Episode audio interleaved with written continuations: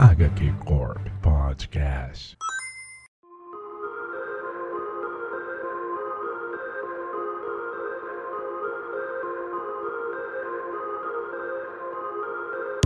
Salve, salve pessoal! Está começando mais um HQ Corp. Sou o Corema e hoje a corporação se reúne para falar do quê? A gente vai falar das nossas últimas leituras. Então, aqui comigo está reunidos membros dessa corporação hoje para a gente discutir os títulos que a gente andou lendo, a gente discutir sobre quadrinho como você gosta, mas de uma maneira mais descontraída. Esse é um papo de bar, literalmente, entre a gente aqui, membros da corporação do HQ Corp querido. E junto comigo aqui para trocar essa ideia, começando sempre pelas damas, menina Duda. E aí, gente, tudo bem? Não sei como me apresentar aqui, estou fui pega despreparada, mas não sei o que dizer. Roubando, roubando a entrada do Enzo, não sei o que dizer. Ho- Hoje estou com uma ausência de criatividade. Hoje é dia, é aquele dia que, sabe, quando você falta al- alguns dias pra você pegar suas férias, aí você já nem tá mais trabalhando? Estamos fazendo banco de horas do HQ Corp aqui. Exatamente. Então a gente tá assim, foda-se, eu vou pegar minhas férias mesmo, então eu nem vou trabalhar. E junto com a menina Duda, sempre o braço direito da corporação, Sr. Mael. Essa semana eu li os dois julgamentos do Magneto, com 40 anos de diferença. Eita, pega. Eita, pega. Então tem história pra contar. Tem. Eu sou um próprio viajante no tempo. vezes? Eu sou o próprio viajante no tempo. Eu estou em 1987 e em 2021 ao mesmo tempo. É isso aí, então. Isso aí, meu caro ouvinte, pra você o formatinho do programa de hoje, é, esses membros queridos aqui, esse trio da corporação. A gente vai falar um pouco sobre os títulos que a gente andou lendo, vai dar uma comentada e vai ter aquele papo legal entre fãs. Então fique confortável e vamos para o cast.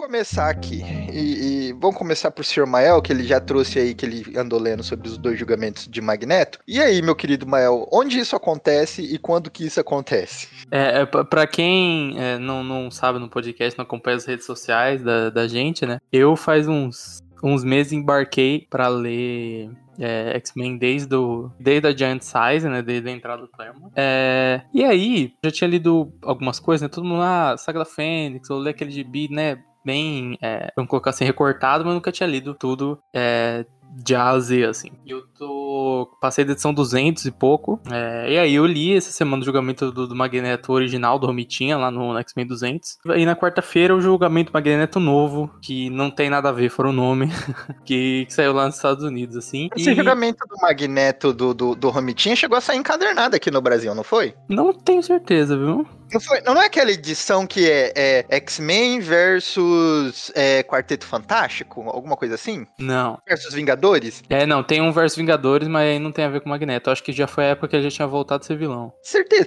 É, O Magneto tá usando ainda aquela roupa roxa com gola V? Isso. Ah, eu acho que é, hein, Bruno? Eu posso estar errado. então mas é dá uma pesquisada aí, nosso querido cheguei, é, ô, Conema, eu não cheguei nessa época aí ainda, entendeu?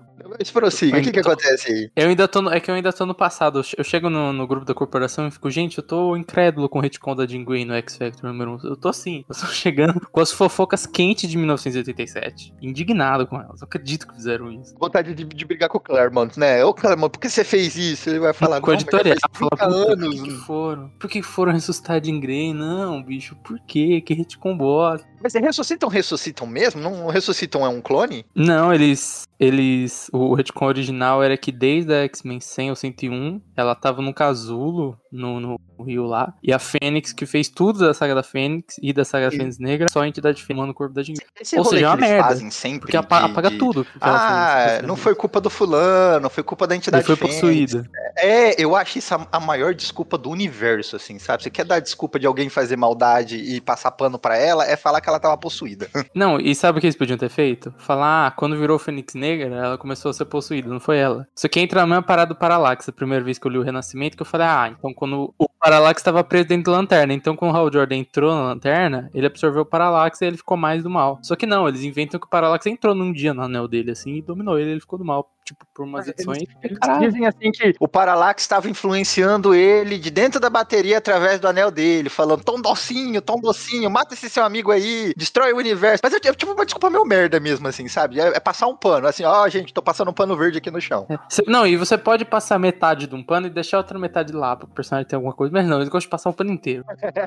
Gra- felizmente, felizmente o, o Morrison ignorou veementemente, e daí nos X-Men dele a Fênix, tipo, é um negócio que surge na Jean Grey de novo quando ela tá poderosa, ele caga pra entidade, caga pra todas as paradas, graças a Deus. Isso é uma coisa bacana, verdade, né? A- a- a- o, o- o elemento Fênix da Jean Grey no- nos, nos quadrinhos do Grant Morrison é uma parada da Jean Grey, não é uma parada cósmica nem nada do tipo, né? Que nem era original mesmo, né? E, e o lance da entidade só vai nascer quando rola esse retcon, assim, que eles falam, não, tinha entidade lá, ela entrou nela, enfim. O Brian Michael Bendis, quando some o título, ele faz que ser um, um evento, né? A Fênix vir pra Terra possuir alguém. Então, exatamente. Eu, eu, não sou muito no fã de, da, da entidade, assim, não, mas. Enfim, eu, eu fiquei falando muito bom, falando muito mal, mas. é, esses arredores de X-Men 200 são do caralho. É, o Romitinha tá, tá desenhando muito. É engraçado que ele ainda não tá com aquela cara full Romitinha. Ele lembra um pouco o Paul Smith que tá desenhando antes, um pouquinho assim. Um pouco quadrado ainda. É, ele, ele tava. ele tá- você vê que ele tá ali, você sente ali o lápis dele, mas eu acho que nos anos 90 ele vai ficar mais Romitinha, Romitinha, assim. Ele não tá tipo homem sem medo ainda, sabe? E, e aí o julgamento novo. Você sabe qual pera, que é o mas só do julgamento saber, novo, Konema? É, eu queria, não, eu queria saber primeiro o velho, porque o, meu- o Magneto tá sendo julgado no- nos anos 80 aí. Não, é porque ele tinha. É, Guerra, agora é é uma explicação demorada. A última vez que, eles se- que teve uma aventura com os X-Men e o Magneto, os X-Men do Claremont, ele voltou a ser criança. O Magneto, Aí- eu tenho que olhar o Google isso, Magneto criança, Sim. eu preciso. E ele voltou a ser um bebê, assim, ele tava preso. E aí, quando, se eu não me engano, rola a saga do Proteus, é, ele. Eu, eu acho que é a saga do Proteus, não lembro, que ele tava preso lá na Ilha, Ilha, da, Mo- Ilha da Moira. Ah, aí ele volta a ficar mais velho. E aí em X-Men 150 ele tem o grande. O, o grande último ataque do Magneto como vilão ali. E aí tem a cena toda no final que ele vê a Kid Pride e ele se. Ele, ele nota que ele tá fazendo besteira e ele também. O Claremont já estabelece o background dele como um judeu que passou pelo holocausto e ele vê na Kit também uma menina jovem de dia, ele meio que nota né, o que ele tá fazendo e é, rola uma redenção ali, vamos colocar assim, né? Ele- é a última saga dele vilão pro Claremont e ele meio que some assim, ele fica.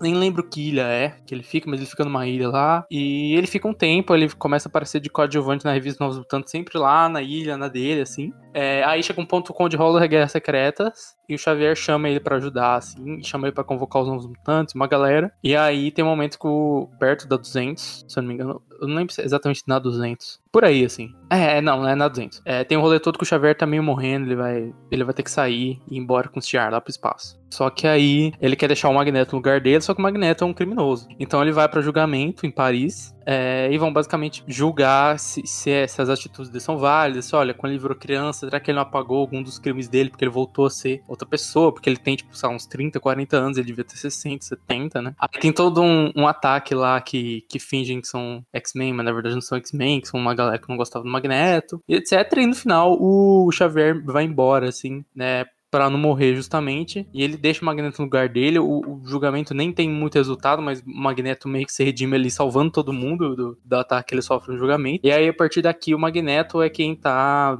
liderando os novos mutantes, quem tá tomando controle da escola mesmo, né? A equipe dos X-Men continua com o Aurora é, como líder, mas a equipe é, dos novos mutantes, o Magneto, eu acho que ele fica por um bom tempo, assim. É, eu tenho alguns spoilers de alguma coisa que já rola, depois com o Clube do Inferno, etc, mas eu acho que ele fica um tempinho ali sendo o sendo quem comanda o, a- o Instituto Xavier. E o, e o julgamento do Magneto atual, do, do, do, do Hickman? É, não é do Hickman, mas é da É era do Hickman. Da era Hickman, desculpa.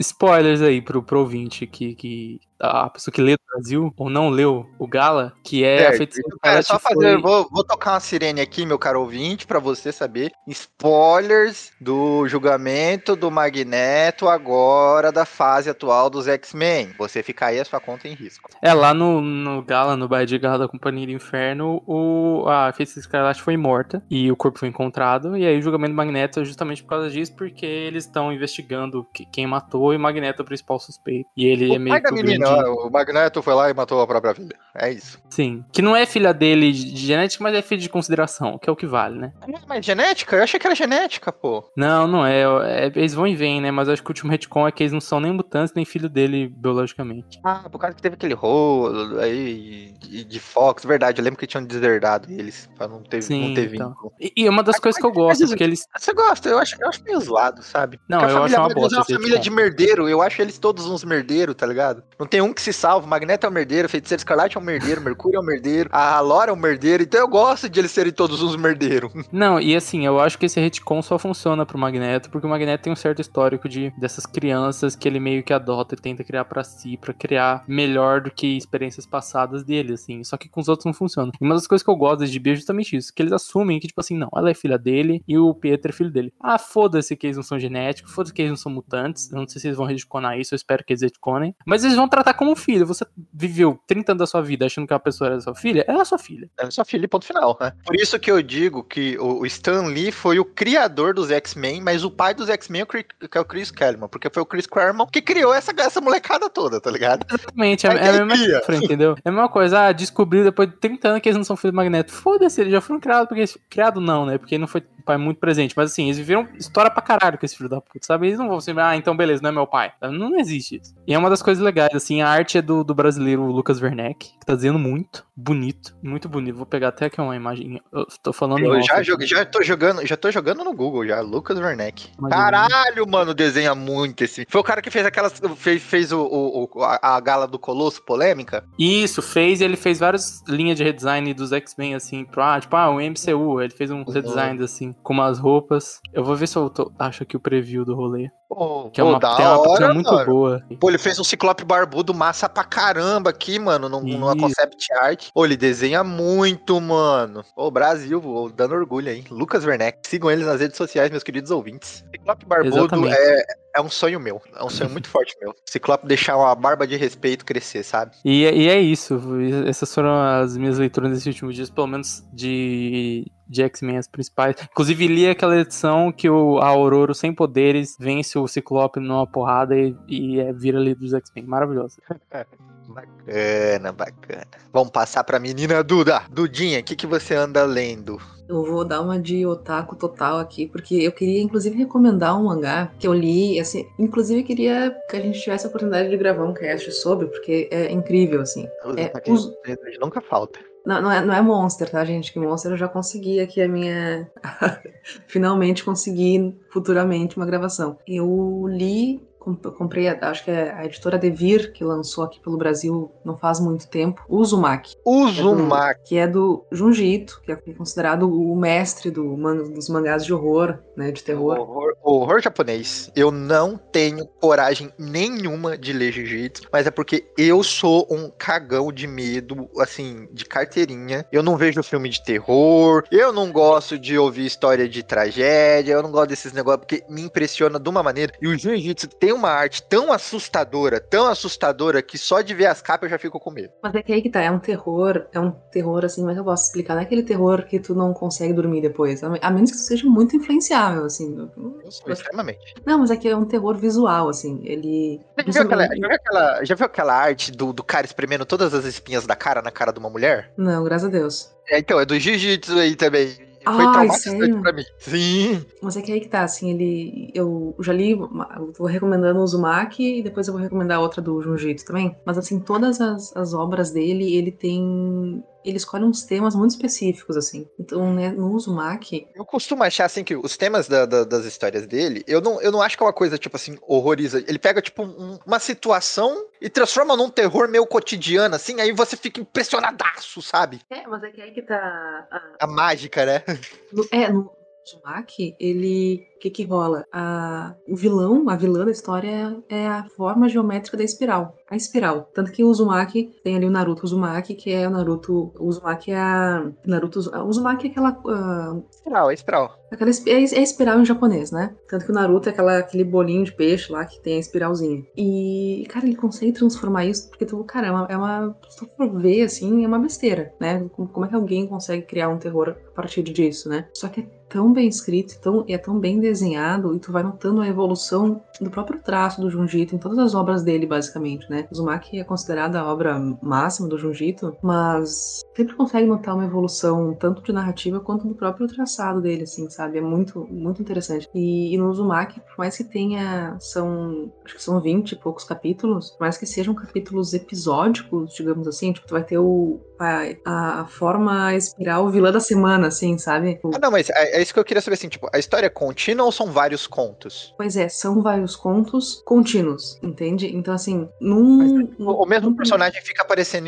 de- depois nos outros contos. Não, fica, mas aqui tá, tu tem, os- tem os personagens principais, né? E esses personagens principais seguem aparecendo do começo ao fim. Mas no decorrer das histórias aparecem novos personagens e eles aparecem só por um capítulo, né? Então, por exemplo, vou dar um, exemplo no próprio início do, do, do, do, do, do- do mangá, que a forma espiral oco- ocorre ali, ela, a, cidade tá amaldiçoada por espirais, a cidade que, que os protagonistas vivem, e o pai de uns protagonistas começa a ser afetado de forma drástica, assim, pelas espirais. Então, esse é, tipo, digamos, o primeiro arco, assim, né? Depois a, a história dele acaba, mas seguimos na mesma cidade com outras pessoas sendo afetadas pelas espirais, né?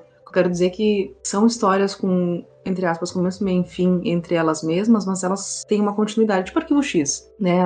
É um, tem um todo muito maior, assim, e é muito legal. Eu nunca tinha lido nada dele, Uzumaki foi a primeira. Depois eu comprei Tomie, que é a primeira obra dele também, que é muito, muito boa. Tem, tem várias é eu... mestre, é o mestre. A galera do mangá que ferrenha adora profundamente o, o jiu-jitsu, assim. É um marco pra indústria, sabe? E é, vi- assim, visualmente, tu fica, eu fiquei muito impressionada, sabe? Com a qualidade do desenho dele. Então, realmente, assim, é uma viagem. Parece que tu... não sei ele, que, que ele usava pra desenhar, assim, mas é uma viagem. É uma viagem. Eu concordo, eu concordo, eu acho fodástico. A arte dele não tem nem o que falar, ele desenha demais, demais, demais. A temática também é uma parada assim surreal, mas eu não leria. eu Não, deixar é, bem aí- claro, meu caro ouvinte, eu não tenho coragem de ler, eu não tenho, gente. Eu sou muito influenciável, eu sou muito cagão. É, mas, por exemplo, eu também, eu, por exemplo, não assisto filme de terror, sabe? Pra mim, terror é, sei lá, The Walking Dead pra mim era terrorzaço, assim, continua sendo. O Então, último, filme, o último filme de terror que eu assisti foi Atividade Paranormal e eu fiquei, sei lá, dois meses sem dormir por causa daquela é, eu não desgraça. assisto. Essas coisas não assisto. Mas, e daí, o mas o Uzumaki, assim, eu, eu realmente recomendo porque ela é uma porta de entrada, assim, pra tu conhecer mais do, do Jiu-Jitsu. E tem vários, ele tem um, vou dar uma outra recomendação aqui também, que ele tem um outro livro que saiu aqui pela Dark Side. É Fragmentos do Horror. São aí sim, são realmente vários continhos, né? Com contos isolados, com início, meio e fim, e não, assim, pode ler eles individualmente, que tu não vai perder nada. E também, pra quem quer uma leitura mais rápida, esses fragmentos do horror também é uma ótima pedida, porque daí tu já con- consegue ver ali ah, o que, que o Jurito é capaz de fazer de forma mais rápida pra daí decidir se quer continuar ou não. Mas é muito bacana, eu, eu deixo aqui minha forte recomendação, porque ah, eu gostei demais, assim. É realmente muito bom. Eu concordo, eu também super recomendo. Vocês já viram foto do, do Jiu-Jitsu na vida real, assim? Sim, ele é, um, sim, ele é uma pessoa muito não é? pacata. Ele não, ele é um cara. Ele parece um cara, tipo, super divertido, gente fina pra cima, assim. Aí tem aquele vídeo dele fazendo deb. E aí tem até um meme do, se eu não me engano, eu não lembro qual que é o mangaka. Se era o Toriyama, se era algum, alguém assim. Então, tipo, o desenho que ele faz. E aí é um negócio alegrinho, aí a pessoa toda triste. E aí vem o Jujito, aí o desenho que ele faz, o negócio todo bizarro. Aí vem ele um carinha gente fina. É verdade, mano. Tô olhando aqui. É ter cara de ser aquele senhorzinho que tem um gato no prédio, sabe? Que Não, ele tem. Ele tem, inclusive, tem um mangá dele que é sobre gatos. na sua porta e fala assim: Eu comprei um pão quentinho, quer, quer, quer um pouco, sabe? Ele tem um mangá que ele escreve que escreveu que é sobre gatos. Eu não vou lembrar o nome agora, mas é sobre gatos. Olha só, Rodrigo, tu acertou. Acertei. Ele é o tiozinho do gato do prédio. Não, mas é, é bem assim. Boa. É, é, quem Ah, vê eu- cara não vê terror. Não, ele era dentista, eu acho. Ele fazia próteses dentárias, Nossa coisa assim. senhora. Ele largou tudo pra investir na carreira de mangaká e deu certo, né? Deu super certo, né? Bacana. Bacana, bacana, bacana, bacana. E agora, meu querido ouvinte, a minha recomendação. Minha recomendação não, né, gente? Eu não tô fazendo recomendação. Minha última leitura foi o Wolverine do Jason Aaron, cara. Porque Wolverine no Inferno é sempre tudo muito bom, tudo muito da hora. Porque eu tô lendo Wolverine. Primeiramente, né? Eu tava numa vibe de ampliar as minhas leituras. Eu larguei os outros hobbies que eu tô fazendo, aproveitei que eu torci o tornozelo e não posso jogar basquete também. Falei, vou ampliar as minhas leituras. E aí eu queria terminar a fase do Jason Warren no Wolverine, porque eu sempre começo e nunca termino. Eu acho que são. É, é, num total, deixa eu olhar aqui. Ah, é. é, é sabe o que é uma coisa que me irrita? Que assim, eu. É, tipo, 1, 2, 3, 4, 5, 20, aí dá 20, 300, 301, porque teve aquele rolo de voltar à numeração antiga, né? Mas aqui, pela minha conta, são 37 edições a fase do Jason Aaron e um anual, né? Do, no, no título do Wolverine. E eu sempre paro lá por meio da 15, assim, mais ou menos, e eu não termino o run. E aí eu falei assim, não, dessa vez eu vou terminar. E aí eu voltei a ler Wolverine do Jason Aaron, que conta a história do, primeiramente, né, o, o, o de início, conta o, a história do Wolverine pagando pelos seus pecados, literalmente. Ele vai pro inferno e aí chega lá no inferno o diabo, literalmente mesmo assim, ou a entidade demônio não é Mephistos, não é nenhum personagem assim da Marvel, é o diabo mesmo, diabão. Ele vai fazer da vida do Wolverine o inferno de uma maneira muito psicológica é muito foda por causa disso. Eu, eu, o legal, pelo menos, né, do, do, o legal dessa história é exatamente isso que, assim, o diabo tá torturando o Wolverine fisicamente, aí, se você ler só na primeira camada da história, você acha que ele só tá lá querendo causar dor no Wolverine, e o Wolverine tá lá, eu sou o Wolverine, eu sou o melhor no que faço, esqueleto de adamante, fator de cura, pode jogar todos os, os, os bichos do inferno em cima de mim, eu aguento, etc e tal. Só que ao mesmo tempo que ele tá causando essa dor física no Wolverine, ele tá fazendo um terror psicológico porque o Wolverine, ele tá meio que pagando por todas as mortes que ele causou durante a vida toda dele. E em contrapartida, enquanto ele tá no inferno sendo aí é, é, torturado pelo diabo, na Terra, o corpo físico do Wolverine tá possuído pelo diabo matando gente. E aí, para tentar quebrar o Wolverine no inferno, o diabo tá matando pessoas importantes do Wolverine na Terra, e aí elas morrem e vêm parar no inferno por causa de seus pecados. E chega no inferno, ele tortura essas pessoas na frente do Wolverine e vai quebrando ele assim por diante, entendeu? Então é uma parada, tipo, eu tô adorando a história adorando demais, assim. É, é, eu recomendo fortemente, né? Tipo, é, Jason Aaron antes de querer fazer quadrinhos só pra pagar boleto, que gente tá fazendo os Vingadores aí atualmente, mas enfim. E é sensacional, é na arte do Renato Guedes, que para esse aspecto de inferno, de terror, assim, que ele tá querendo meio que passar com essa história, ficou muito bom no traço dele, o quadrinho em si. E aí também, se você é um leitor de Wolverine, é bacana para você ver o... os pecados que ele tá pagando, que encaixa com todas as histórias, né, que o Wolverine.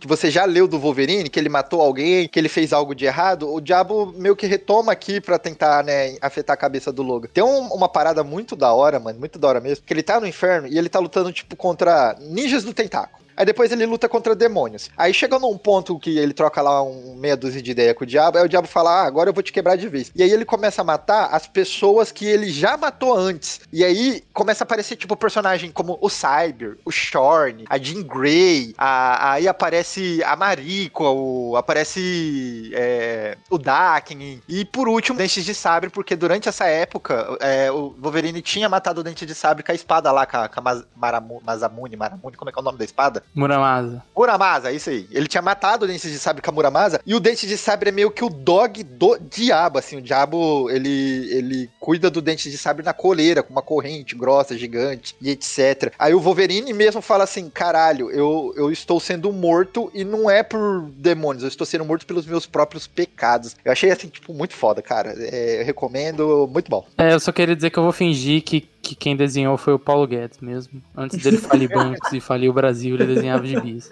Eu, é só isso. Ele desenhava gibis. E é uma parada e o colorista era o Bolsonaro. É.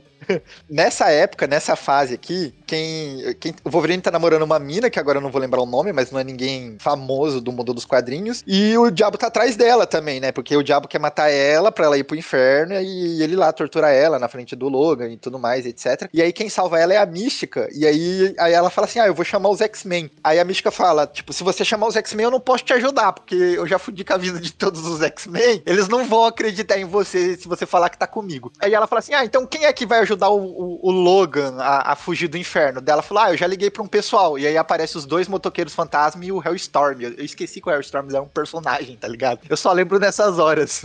que o Hellstorm é literalmente filho do Mephisto, não é? Tem isso? Não é, eu, eu tenho quase certeza que é Hellstorm. Lembra do Hellstorm? Esse cara aqui, ó, vou jogar a foto aqui pra vocês. Tempestade do Inferno, Hellstorms. é isso aí, eu recomendo. O traço do Guedes é muito bom, muito bom mesmo. E é uma. é, tipo, nas histórias do personagem do Wolverine, assim, é, é bem marcante essa fase do Jason Aaron. Então, recomendo demais, demais mesmo.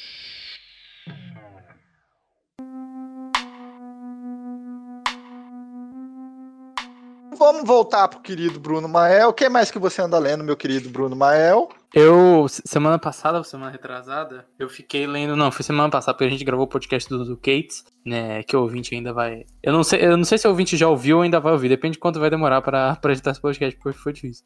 Eu acho que ele já ouviu. Na- na- quando ele ouviu esse programa, ele já ouviu o programa do Kates. Ah, beleza. É, e aí eu já tinha lido, né? Como o podcast a gente foi adiando um tempo, eu já tinha lido basicamente tudo. E as outras coisas eu falei, ah, pô, Baby Chief, eu vou esperar acabar pra reler tudo de uma vez, etc. E aí eu tava lendo umas paradas autorais do, do Hickman, que eu não tinha lido. E do Tínio, né? Que tá, tá, tá sucesso, tá badalado. É, já dizia. Como chama? O Leão lá, qual que é o nome do apresentador? Gilberto Ixi, Barros, já que dizia brisa é Gilberto. essa? Que Nada brisa a ver. é essa? que- que rolê de leão é esse, mano? Com o Gilberto Não, é Barros? que ele tinha o lance dele ser o leão, um negócio assim, tinha um negócio. Aí não chama leão, tô falando que é o. Sei lá. Enfim, como diria Gilberto Bar- Barros, as badaladas. É. Isso é uma piada mu- muito específica, mas enfim. Nossa, que brisa, É, e, aí eu, e aí eu dei alguns gibis autorais deles. O primeiro que, que eu acho que é legal falar é um gibi do Tino que chama Memetic, que é um dos primeiros gibi dele, que é sobre um meme, né? Que é uma, um meme específico que era de uma, um bicho preguiça fazendo joinha com um fundo meio. Como que chama? Aquele negócio meio hipnótico no fundo. E aí esse meme vai se espalhando pelo mundo, né? E as pessoas vão. Ele faz as pessoas se sentindo muito bem. E aí ele vira a imagem mais compartilhada. Eu posso que depois de um tempo o cérebro da pessoa meio que. É, tem- bota um gatilho no cérebro, tem uma hora que a pessoa meio que dá um, tipo, dá, dá um gatilho ali e ela vira meio que um zumbi, assim, não necessariamente um zumbi, mas um bicho sem consciência, a pessoa fica toda cagada, assim. E aí o protagonista, esse menino, esse menino que tem daltonismo, então ele não consegue ver o meme, né? Ele vê o meme, só que ele não consegue ver as cores, então, tipo, não funciona com ele. E eles ficam fugindo, assim, nesse mundo, ele tem, eu acho que, quatro edições de bi, não foi lançado aqui, acho que algum dia capaz de ser Algum lançado. será? É, não, não sei, de- depende. Eu espero que o Tino fique muito famoso e isso saia algum dia, porque. Eu ia falar isso, eu acho que depende muito do quão famoso ele vai ficar. Se ele ficar muito famoso, sai. Se ele não ficar, jamais veremos esse quadrinho. Vai ter que importar. E assim, é é uma história muito legal, assim, ela tem um pouco de uma vibe de terror, o, T- o Tino já trabalha um pouco com um personagem LGBT que ele gosta, e a proposta é muito boa, né, tipo, é quase como um gibi de terror, entre aspas, sobre um meme, que, um, que atinge o mundo e ferra todo mundo, assim. E foi, eu...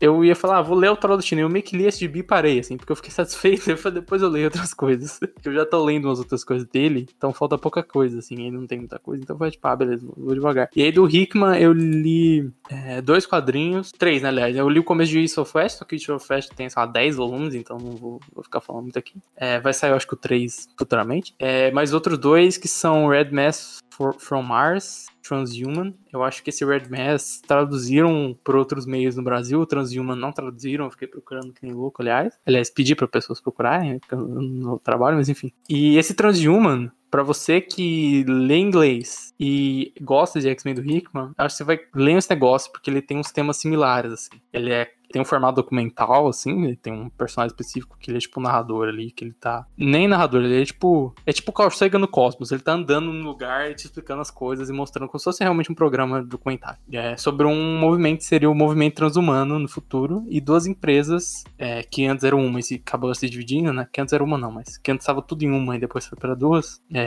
que trabalham no evolução da, da raça humana. Então uma trabalha com parte é, biológica, então modificação genética, e a outra trabalha com modificação robótica, né, corpórea, assim, vamos colocar assim. É, e aí tem esse conflito central das duas, tem um lance meio de que, é, meio de mercado e etc, tem uma disputa entre essas, entre essas duas empresas, assim, e eu falo que lembra X-Men por causa desse conflito central que tem muito do Hickman, né, que é tipo, da evolução que são os mutantes contra os, os robôs e as máquinas que são a evolução humana, colocar assim. E esse formato documental, essa questão muitas vezes de mercado, e vai falar dos caras que são os acionistas e tal coisa, assim. Tem um pouco dessa vibe que, que o Hickman puxou pros X-Men dele, tipo, anos depois, acho que esse gibi é de 2009, assim. E é um gibi muito legal também, também são só quatro edições. Não lembro quem é o artista. É, tem que pegar aqui. Eu não citei o artista nem do Tino, aliás. O artista do Memetic, deixa eu ver aqui. É o Eric Donovan.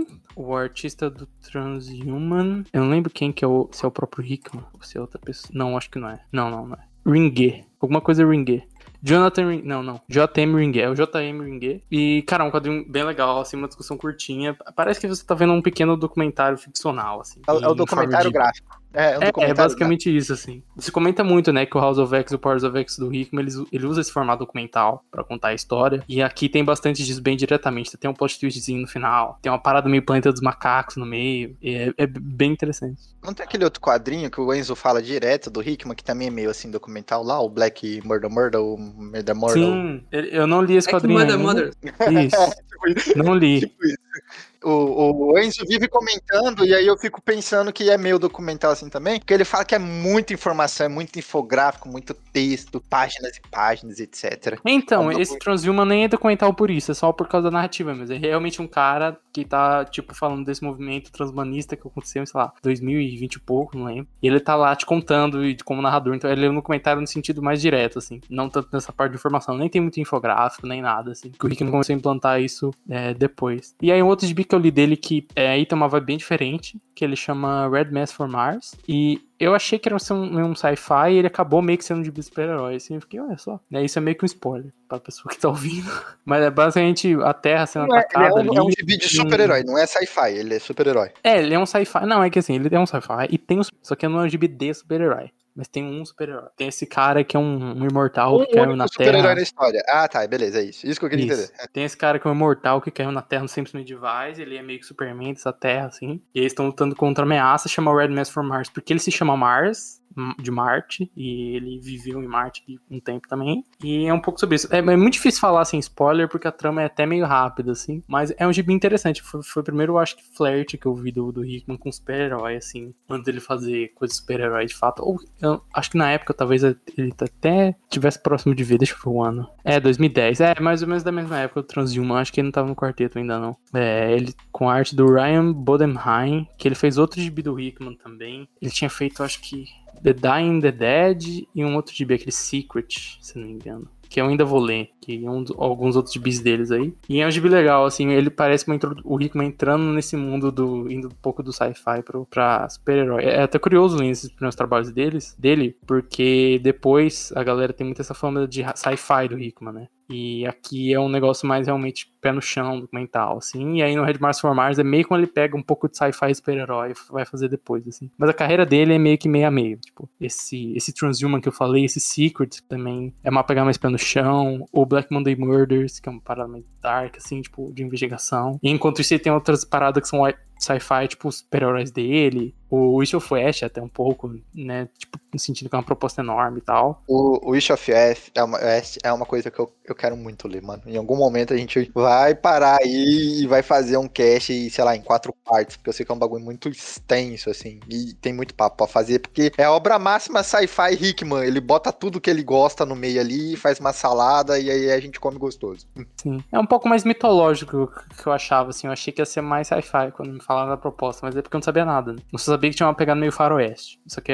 você sabe a sinopse do né, mano? Eu sei, eu sei que mistura tudo, assim. Eu, eu não sei o que que tá acontecendo, mas eu sei que mistura, tipo, mitologia com Westeros, com tecnologia. Mistura. É tipo um- um- realmente uma salada de todos os conceitos é, é, nerds, assim, né? Da, da, da cultura pop barra cultura sci-fi, nerd, etc. É, é uma parada de territórios também, não é? Meu negócio meio Guerras É, assim, acho que tem um pouco desse lance do, do planeta dividido em território, país, etc. E tem um pouco de sci-fi, mas eu acho que é uma parte mais mitológica, assim, porque os gibis são sobre Cavaleiro do Apocalipse, que eles vêm pra Terra pra trazer o Apocalipse. Só que a morte, no caso, o Morte, é. Vamos colocar assim, esses cavaleiros, eles se encarnam e aí depois eles morrem e encarnam de novo. E aí, eu acho que, pelo meu entendimento, vai indo até que uma hora eles vão vir de fato e trazer o apocalipse. E caralho, eles também criam seguidores dele e etc. Só que aí o Morte da última vez não quis morrer é, na encarnação dele. Então os cavaleiros do apocalipse estão meio criança ali. Estão indo atrás dele enquanto ele tá indo resolver as coisas que ele tem pendentes dele que ele tá vivo de antes. Então você vai descobrir o que aconteceu aí. Por que, que ele ainda tá vivo, por que, que ele quis fugir e o caralho. É, e aí é basicamente isso. E aí os inimigos são meio que os cavaleiros do apocalipse e meio que esses seguidores que eles criaram que vão preparando o apocalipse. E aí tem uma uma pegada bem western, a morte em si é tipo um cowboy todo de branco. Só que aí tem uma parada também sci-fi, porque eles estão vivendo um mundo futurista que tem, tipo,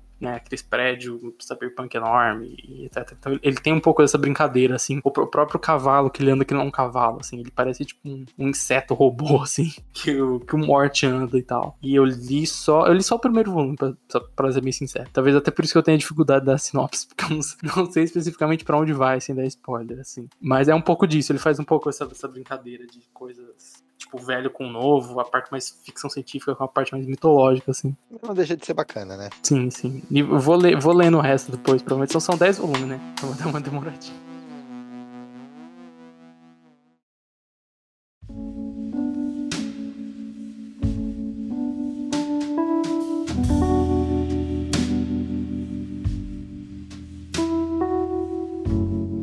Pular novamente aqui, menina Duda. Segunda leitura sua. Na verdade, é uma releitura.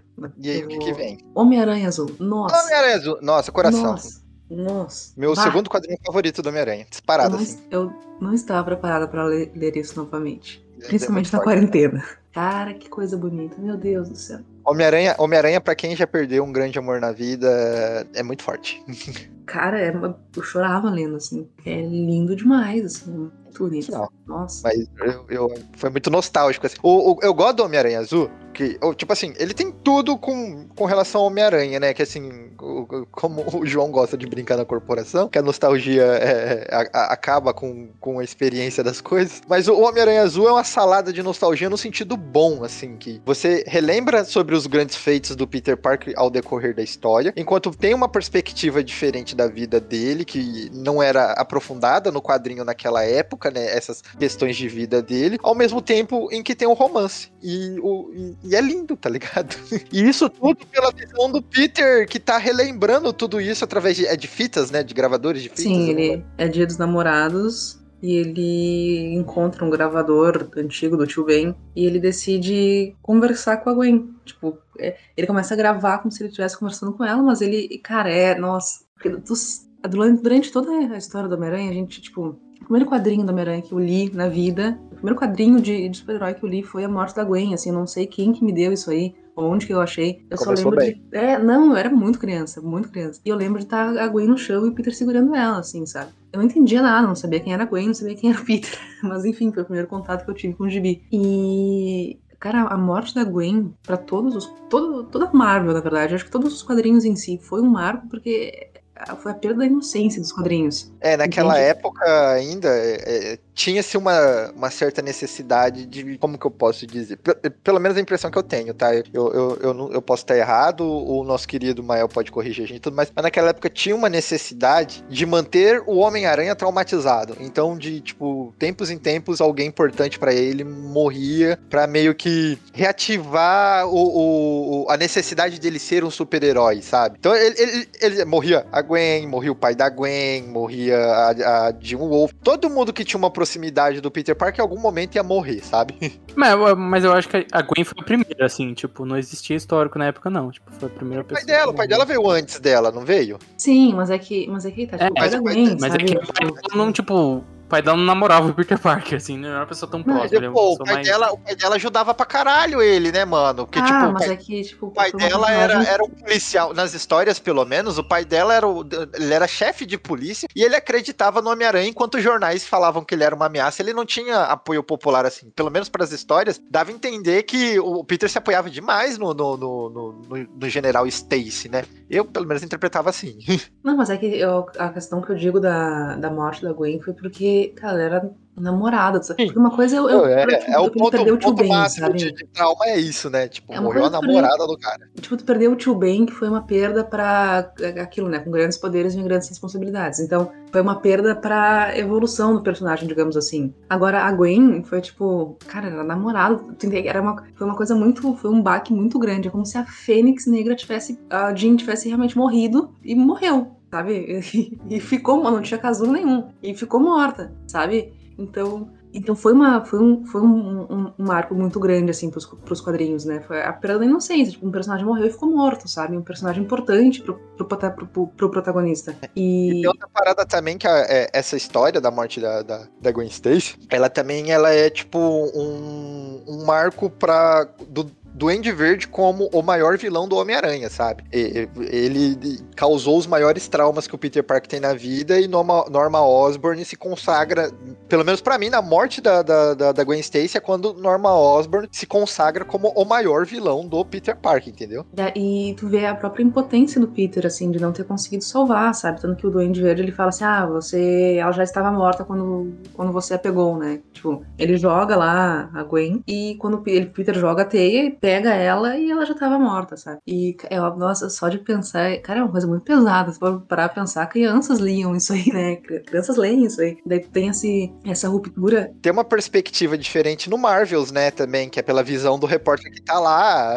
tirando foto de enquanto o Homem-Aranha tá salvando a Gwen, a Gwen Stacy, ele tinha conhecido a Gwen Stacy, né, antes, e aí ela morre e ele fica putaço com o Homem-Aranha, né, você não conseguiu salvá-la e etc e tal. E no, no Homem-Aranha Azul é justamente isso, assim, porque é uma. É um, além de ser uma. É, uma, é a declaração de amor que o- Peter faz pra, pra Gwen, assim, porque desde o início a gente já tem essa. A Mary Jane, ela é posta no quadrinho, então tu tem, tipo, essa dualidade da Gwen com a Mary Jane, só que tu vê que o Peter realmente só tinha olhos pra Gwen, assim, sabe? Ele era apaixonado por ela e tudo mais, ele achava a Mary Jane bonita tudo mais, só que ele, o interesse dele era a Gwen. Depois que ela morre, tu vê que ele fica perdidaço, assim, sabe? Foi uma. É um, parece que algo morreu junto com ela, sabe? Algo do Peter morreu junto com ela. E, e é muito bonito, assim, ver essa história de amor dos dois trabalhada. E a forma como ele vai contando as coisas no gravador, assim, ele é um, ele é um narrador pra gente. É, ele, né, ele tá lendo. contando toda a história, né, é bem bacana. E é lindo, assim, gente. Ah, o traço é lindo, tudo é lindo, assim. E, ah, eu chorei pra caralho. Eu chorei também. Eu tenho uma crítica sobre essa história. Não é uma crítica, eu tenho, eu tenho uma dor no coração dessa história que é com relação a Mary Jane. Porque, um, a Mary Jane é, um- é um- é uma mulher do caralho. Tipo assim, em questão de personalidade, em questão de, de, de atitude. Porque ela tá casada, que eu acho que nessa época eles estão casados ou, ou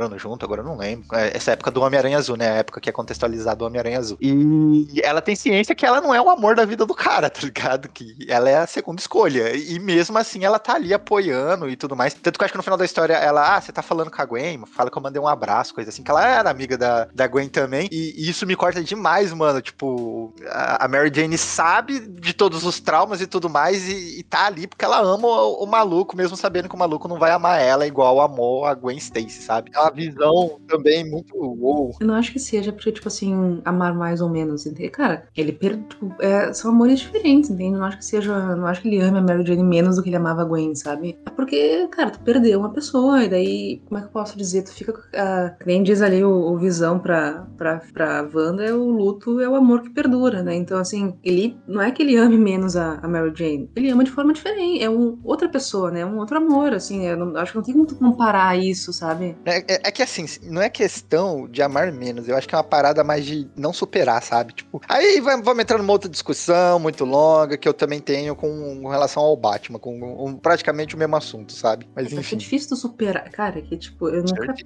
perdi ninguém, assim, desse- dessa forma, sabe? Eu não Eu- sei eu- se eu, se eu, se eu, Eu entendo, perdesse eu entendo o Peter Parker também, eu não, não, não, não vou julgar, não. Mas eu acho foda. É, e- mas, mas eu acho interessante que, apesar disso, assim, sempre se volta pra morte da Gwen Stacy. Eu acho que o Talvez seja aquele grande momento que eles voltam e você consegue tipo, ver que ele tá querendo pegar um sentimento específico, de algo específico e contar uma história ali. Só que eu acho que eu fico feliz de que eles não, sei lá, não voltaram com a Jean Grey, tipo, com a Jean Grey, com a Gwen Stacy em momento nenhum, assim, tipo, assim, voltaram Stacy, naquele sentido, mas... do Peter Parker, né? Nunca mais voltaram, isso é bacana. É, então, tipo, ela, ah, tipo, olha, a namorada do Peter Parker morreu e tem um trauma, mas eles não ficam voltando, não voltaram de fato, assim, né? Tipo, sempre tem, ah, acha que voltou, é um clone, mas eu digo voltar de verdade, eu digo voltar, tipo, o Jean Grey tava no casulo o tempo romântico. todo. É, exato, de voltar mesmo, nunca teve isso, sabe? E eu acho legal esse aspecto de, de tá até hoje em dia, eles terem conseguido manter isso, mesmo com as indas e vindas, assim, e a Mary Jane continuar, e eu acho que, que, adiciona o personagem, realmente. E aí, tipo, você consegue umas interações, tipo, ele, sabe, tem Spider-Gwen, Spider-Gwen ficou olhando pra ele, Spider-Gwen perdeu o Peter, e ele perdeu uma Gwen, eles ficam olhando, sabe? Só que às vezes, às vezes enche um pouco o saco, tipo, quando você, sei lá, Dinastia M, e aí a a, a Gwen Stacy está viva naquele mundo. E aí o Peter Parker vê ela. E nos quadrinhos depois ele fica puto porque ele vive uma vida com a Gwen Stacy. Tipo, aí eu já acho que é demais, assim. Eu acho que é mais legal você voltar, olhar para isso, olhar sabendo que vai morrer, do que realmente ficar nessas, tipo, ai meu Deus, a Gwen Stacy tá viva na Terra 1492, sabe? aí, aí já é demais. Aí que tá. Eu acho que o Dan Slott fez a melhor interação possível entre a, a, a Spider-Gwen e o Peter lá no Aranha Verso, quando aconteceu pela primeira vez. Que ele, ele olha para ela e ele fala assim: Ó, eu perdi a Gwen, a, a Gwen Stacy do meu mundo. E aí ela fala para ele: e eu perdi o Peter Parker do meu mundo. Aí ele fala: eu não quero deixar você lutar porque eu não, eu não quero perder você de novo. Porque você é a Gwen Stacy, eu olho para você, eu vejo ela. E aí isso, tipo, meio que reativa vários sentimentos que tem dentro de mim. E aí ela fala: eu não sou a sua Gwen Stacy do mesmo modo que você não é o meu Peter Parker. Mas eu entendo o seu sentimento também, porque eu também não quero deixar você lutar, porque eu não quero perder você, entendeu? E aí eles meio que se entendem assim: não, então vamos fazer e vamos proteger um ao outro, mas não vamos fugir da luta, etc e tal. E meio que a interação deles é que assim, eles entendem que eles não são quem eles, eles amam, apesar de ser quem eles amam. E eles não podem ficar junto e nem forçar nada do tipo, porque são outras, outras vivências e tudo mais. É aquela parada que, se você reviver a sua vida, você meio que vai viver diferente, porque você não vai querer fazer as mesmas escolhas que você já sabe o resultado. É isso aí ouvinte, é, muito obrigado por ter nos acompanhado até aqui. Eu espero que você tenha gostado desse programinha, da gente comentando, das nossas últimas leituras. Eu espero que tenha sido de bom grado e bom uso para você. Eu espero vocês até a semana que vem. Muito obrigado pela paciência, pela colaboração, por ser essa pessoa maravilhosa. Um forte abraço e tchau, tchau.